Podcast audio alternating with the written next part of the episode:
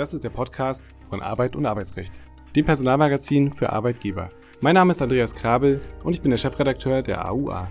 In der Reihe Kurz gefragt sprechen wir regelmäßig mit Dr. Jan Tibor Lellay. Er ist Fachanwalt für Arbeitsrecht und Partner bei Buse in Frankfurt. Lernen Sie das AUA-Magazin kennen mit dem kostenlosen Probeabo. Es erwarten Sie Fachexperten mit rechtssicheren Aussagen, aktuelle Themen mit Anwendungsfällen für Ihren Alltag, verständlich formulierte Gesetzesänderungen und Arbeitshilfen in Form von Checklisten, Musterklauseln und Praxistipps. Besuchen Sie aua-online.de oder die Folgenbeschreibung für mehr Informationen.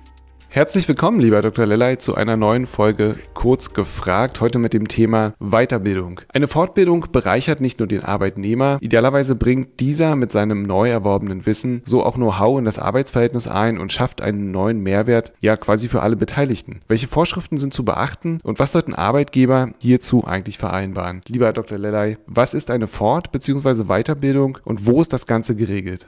Das Thema Fort- und Weiterbildung hatten wir und absolut auch zu Recht schon ganz äh, häufig hier bei uns im Podcast. Und ich wollte vorab auch noch sagen, äh, das ganze Fortbildung, Weiterbildung ist natürlich überhaupt kein Nice to have mehr äh, in den Unternehmen, in den Personalabteilungen, steht es ganz oben auf der Tagesordnung. Es ist eine Zukunftsfrage. Man könnte auch ein bisschen martialischer sagen, eine Überlebensfrage für die Unternehmen, das vernünftig zu regeln und nach vorne zu bringen, das Thema. Und es gibt natürlich eine Definition dafür, zum Beispiel vom Bundesministerium für Bildung und Forschung. Da wurde dann zum Beispiel mal gesagt, die Weiterbildung, die berufliche Weiterbildung äh, ist das klassische Feld der Vertiefung oder Ergänzung beruflicher oder fachlicher Erkenntnisse. Und es gibt auch ein Gesetz, was da sehr zentral im Mittelpunkt steht, nämlich das Berufsbildungsgesetz. Interessanterweise wird das ja manchmal so ein bisschen mit der ähm, Ausbildung, äh, Auszubildenden und so weiter assoziiert. Das hat aber auch die anderen Komponenten in sich, wenn man nämlich da guckt in den Paragraphen 1 Absatz Absatz 4 Berufsbildungsgesetz. Da ist dann nämlich auch von der beruflichen Fortbildung die Rede. Es gibt aber auch noch andere Gesetze, sowas wie das Arbeitnehmerweiterbildungsgesetz und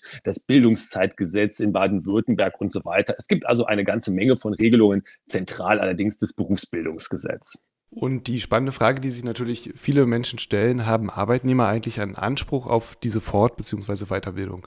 Ja, eine richtige Frage und die Frage wird äh, nach wie vor immer zu Recht so beantwortet, dass es einen grundsätzlichen Anspruch erstmal nicht gibt. Das verwundert etwas. Das ist aber nach wie vor so. Allerdings, und das muss man dann sagen, ist es eine große Einschränkung in der Praxis, also eine positive Einschränkung. Es gibt viele Tarifverträge, Betriebsvereinbarungen, aber auch individuelle Gestaltungen, wo solche Ansprüche dann doch begründet werden. Aber grundsätzlich ist die Ausgangslage die, den Anspruch gibt es nicht. Weil wir wollten das Ganze auch positiv betrachten und vor allem auch aus Arbeitgebersicht. Und daher die Frage, haben umgekehrt die Arbeitgeber die Möglichkeit, ihre Arbeitnehmer zu Fortbildungsmaßnahmen zu zwingen? Wenn dies für die Ausübung der Tätigkeit erforderlich ist, dann möglicherweise schon, aber vielleicht sogar auch schon im Vorfeld.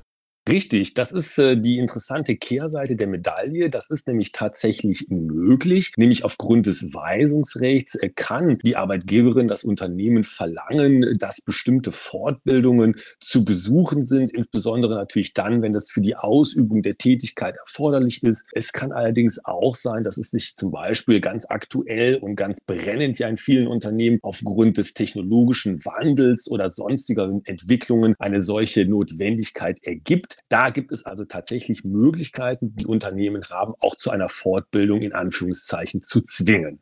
Und jetzt provoziere ich meine Lieblingsantwort mit der folgenden Frage. Ist denn in-house oder extern die Ausgestaltung der Fortbildungs- oder Weiterbildungsmaßnahmen ideal? Also wie sieht die, ja, die, die ideale Fortbildung eigentlich aus? Ich befürchte, Herr Krabbel, Sie wollten jetzt meine Antwort tatsächlich provozieren, nämlich die Antwort, es kommt darauf an. Es ist meiner Meinung nach hier aber tatsächlich so, denn insgesamt ist es ja der Ausgangspunkt immer der, dass man sagen muss, welche Zielgruppen betrachten wir und welche Unternehmen schauen wir uns an? Also wo konkret sollen die Fortbildungen und mit wem stattfinden? Pauschal gibt es da sicherlich keine perfekte Lösung, außer vielleicht die Aussage, dass man sagt, Fortbildung ist immer gut, kann mit interner Fortbildung zum Beispiel Kosten sparen, Zeit sparen, weil dann ja zum Beispiel sowas wie Reisekosten und so weiter auch ähm, entfällt. Möglicherweise kann das dann auch besser angepasst werden auf die Mitarbeiterbedürfnisse, wenn man mit interner Fortbildung arbeitet. Der Nachteil ähm, kann sein, dass ähm, die Fortbildungen dann zu sehr am Arbeitsplatz, nah am Arbeitsplatz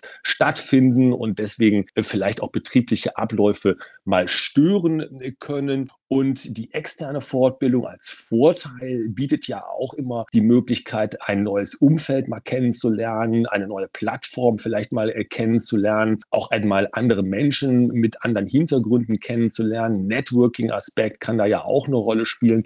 Also ich denke, man kann tatsächlich sagen, es kommt darauf an, die ideale Lösung gibt es nicht. Man wird das immer auf den Einzelfall anpassen. Ja, wunderbar. Ich liebe diesen Satz. Wir sollten ihn mindestens einmal pro Folge bringen. Sollte denn eine separate Vereinbarung zur Fortbildung neben dem Arbeitsvertrag getroffen werden? Und wie könnte dann sowas aussehen? Das sollte man schon äh, tun. Das wird in der Praxis ja ähm, heutzutage auch häufig getan. Entweder durch eine separate Vereinbarung oder manchmal auch direkt im Arbeitsvertrag geregelt. Und äh, hier sollte man dann eben sagen, was konkret mit der Fortbildung äh, verfolgt wird, also welches Ziel die die Fortbildung hat, dann kommen auch solche Dinge dazu, wie ob der Mitarbeiter, die Mitarbeiterin für die Fortbildung freigestellt wird, wie die Entgeltfortzahlung erfolgt und so weiter und so weiter. Also eine Vereinbarung ist da schon sinnvoll.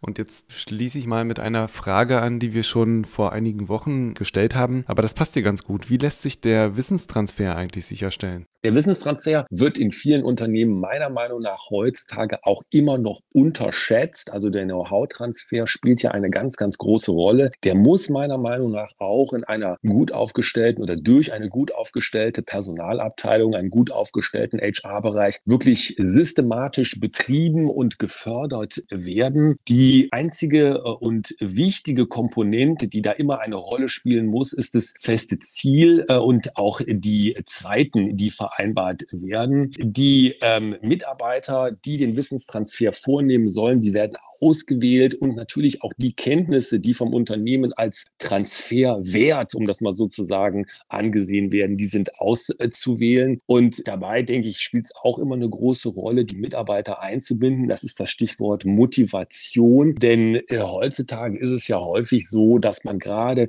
durch das Feedback aus der Belegschaft heraus als Unternehmen erfahren kann, was denn an Wissenstransfer wichtig ist und wo und wie das gut stattfinden kann. Und jetzt würde ich gerne einen kleinen Exkurs einschieben, der vielleicht gar nicht so weit weg liegt, aber wenn man sich mit dem Thema beschäftigt, dann trifft man sofort auf ein Wort, das nennt sich Bildungsurlaub. Und hier würde mich interessieren, wie schlau ist es eigentlich als Arbeitgeber, auf diesen hinzuweisen? Denn es handelt sich ja eigentlich je nach Ausgestaltung in den landesgesetzlichen Regelungen um einen Anspruch auf Freistellung von mehreren Wochen, bei dem, und das ist ja der Knackpunkt möglicherweise für den Arbeitgeber, der Arbeitnehmer das Thema sehr frei wählen kann. Völlig richtig. Deswegen ist ja auch der Bildungsurlaub im vielleicht sogar fast negativen Sinne etwas unterbelichtet in der Personalpraxis. Häufig ist es ja sogar gar nicht bekannt, dass es so etwas gibt. Es gibt aber in den Regeln, in den Bundesländern eben die Regelungen zum Bildungsurlaub. Und zum Beispiel ist es da in Nordrhein-Westfalen im Arbeitnehmerweiterbildungsgesetz geregelt, dass Bildungsurlaub ähm, nur als Weiterbildung besucht werden kann, die im Rahmen des Gesetzes als anerkannte, von anerkannten Weiterbildungsträgern durchgeführt wird. Und entscheidend ist dann immer oder kann dann häufig sein, dass das ausgewählte Seminar in dem Bundesland natürlich anerkannt ist, in dem sich der Arbeitsplatz befindet. Die Zeit ist ungefähr fünf Tage im Jahr und die Freistellung erfolgt, und das ist ja das, was häufig bei Unternehmen dann etwas negativ aufstößt, unter Vorzahlung des Entgelts. Und ähm, die Kosten Kosten tragen dann zwar die Mitarbeiter selber, aber wie Sie ja richtig sagen, Herr Krabbel, die Schwierigkeit kann aus Sicht der Personalabteilung immer dann auftauchen, wenn die Leute sich weiterbilden mit Themen, wo das Unternehmen sagt, das interessiert uns überhaupt nicht, beziehungsweise das spielt hier in der Praxis gar keine Rolle. Ich glaube, deswegen sollte es nicht ganz oben auf der Agenda stehen, aber man muss es trotzdem als Personalabteilung natürlich im Blick haben, dass es so etwas gibt. Kommen wir zurück zum Kernthema. Wer trägt denn eigentlich die Kosten bei arbeitgeberseitig angeordneten Weiterbildungen? Also das liegt natürlich erstmal auf der Hand, dass das der Arbeitgeber tut, aber gibt es hiervon möglicherweise auch Ausnahmen? Ja, es ist also äh, richtig. Die Regel ist die, dass die Fortbildungen, die vom Unternehmen angeordnet oder initiiert werden, die werden auch vom Unternehmen bezahlt. Das umfasst äh, nicht nur die Kosten der Fortbildungsveranstaltung als solche, sondern auch sowas wie Reise- und Unterkunftskosten. und ähm, dann kann es in den äh, Regelungen zu der Weiterbildung und so weiter natürlich auch noch zu anderen Kostenverteilungen ähm, kommen. Da gibt es ja auch sowas wie untechnische technisch gesprochene Selbstbehalte, insbesondere dann, wenn zum Beispiel der Arbeitnehmer, die Arbeitnehmerin den Eindruck hat, auf die Fortbildung besonderen Wert zu legen. Da gibt es also Möglichkeiten, von diesen Grundsätzen auch abzuweichen. Und jetzt kommen wir zu dem letzten Block, würde ich sagen, und auch ein wahnsinnig spannendes Thema. Auch das haben wir schon, ja, einige Male besprochen, aber es ist wahnsinnig wichtig. Kann eine Rückzahlungsvereinbarung getroffen werden? Und wenn ja, an, zu welchem Zeitpunkt ist das sinnvoll? Die Rückzahlungsvereinbarungen sind äh, nach wie vor eine ganz häufig gelebte äh, Praxis und die sind immer dann natürlich äh, eine oder spielen immer dann eine wichtige Rolle, wenn ein doch erhebliches finanzielles Investment mit der Fortbildung verbunden ist und man dann entsprechend auch die Mitarbeiter binden will für einen ganz bestimmten äh, Zeitraum. Und da sagt ja dann äh, die Rechtsprechung, dass man äh, die Fortbildungskosten von den Mitarbeiterinnen und Mitarbeitern zurückfordern kann, wenn diese das Unternehmen in einem bestimmten Zeitraum verlassen. Allerdings ist äh, die Voraussetzung, das ist das zeitliche Element, Herr Krabbel, was Sie angesprochen haben, dass die Rückzahlungsvereinbarung schon vorhanden ist, also schon vor Beginn der Fortbildung äh, vorhanden ähm, ist. Und ohne die Vereinbarung kann es eben einfach passieren, dass Mitarbeiter das Unternehmen verlassen und das äh, Fortbildungs, dass die für den Fortbildung, für die Fortbildung aufgewandte Gelder dann sozusagen ins Nichts investiert worden sind. Dann lassen wir uns mal in aller Kürze ganz kurz reingehen in die Vereinbarung selbst. Ist dort irgend, steht dort irgendwas Besonderes drin oder reicht eine zweizeilige Formulierung? Also, oder was sollte man tunlichst sein lassen? Also man muss sich sehr genau die Rechtsprechung anschauen. Es gibt dazu, und das hatten wir ja, Sie hatten es angesprochen, Herr Krabbel, im äh, Podcast hier auch schon einige Male behandelt. Es gibt da eine sehr weit entwickelte Rechtsprechung dazu. Da wird es nämlich nach den Grundsätzen der AGB, der allgemeinen Geschäftsbedingungen, geprüft. Das heißt, diese Vereinbarungen, Rückzahlungsvereinbarungen müssen klar formuliert sein. Stichwort Transparenzgebot. Und sie müssen vor allen Dingen drei Elemente enthalten. Sie müssen einmal die äh, den Inhalt und die Dauer der Fortbildung beschreiben und dann auch das Ziel der Fortbildung, also zum Beispiel den Abschluss. Dann muss eben geregelt äh, werden, welche Kosten da umfasst sind und äh, vor allen Dingen damit natürlich auch in welcher Höhe eventuell im Worst Case, im schlechten Falle, die Kosten zurückzuzahlen sind von der Mitarbeiterin, vom Mitarbeiter, wenn vor Ablauf der Frist gekündigt wird. Und dann ganz, ganz wichtig eben auch die Bindungsdauer beziehungsweise auch ähm, ein Ereignis muss festgelegt werden, wann die Rückzahlung erfolgt. Das sind die drei Elemente, die spielen eine ganz große Rolle. Die müssen in jeder dieser Vereinbarungen auftauchen. Dann würde ich ganz kurz noch auf die Fristen und die Bindungsdauer einmal eingehen. Gibt es da Grenzen, die man beachten muss, ganz grob? Ja, das BAG hat sich immer wieder äh, damit beschäftigt. Äh, leider ist hier auch das Stichwort Einzelfall spielt eine ganz große Rolle. Es wird allerdings, und das ist die Daumenregel, immer danach unterschieden, wie lange die Fortbildung dauert. Und wenn die länger dauert, dann darf eben auch entsprechend länger gebunden werden. Und zum Beispiel ist es so, dass entschieden wurde, dass bei einer Fortbildungsdauer von einem Monat eine Bindungsdauer bis zu sechs Monate angemessen sein kann. Bei zwei Monaten wurde eine Bindungsdauer von von bis zu zwölf Monaten akzeptiert und das steigert sich dann so nach oben. Aber wichtig ist eben diese Verhältnismäßigkeit zwischen der Fortbildungsdauer und der Bindungsdauer. Da muss man sich nochmal ganz klar mit der Rechtsprechung im Einzelfall auseinandersetzen. Ja, also es bedarf dann doch einiger Vorbereitung. Gibt es denn Konstellationen, in denen die Rückzahlungsvereinbarung völlig unzulässig ist?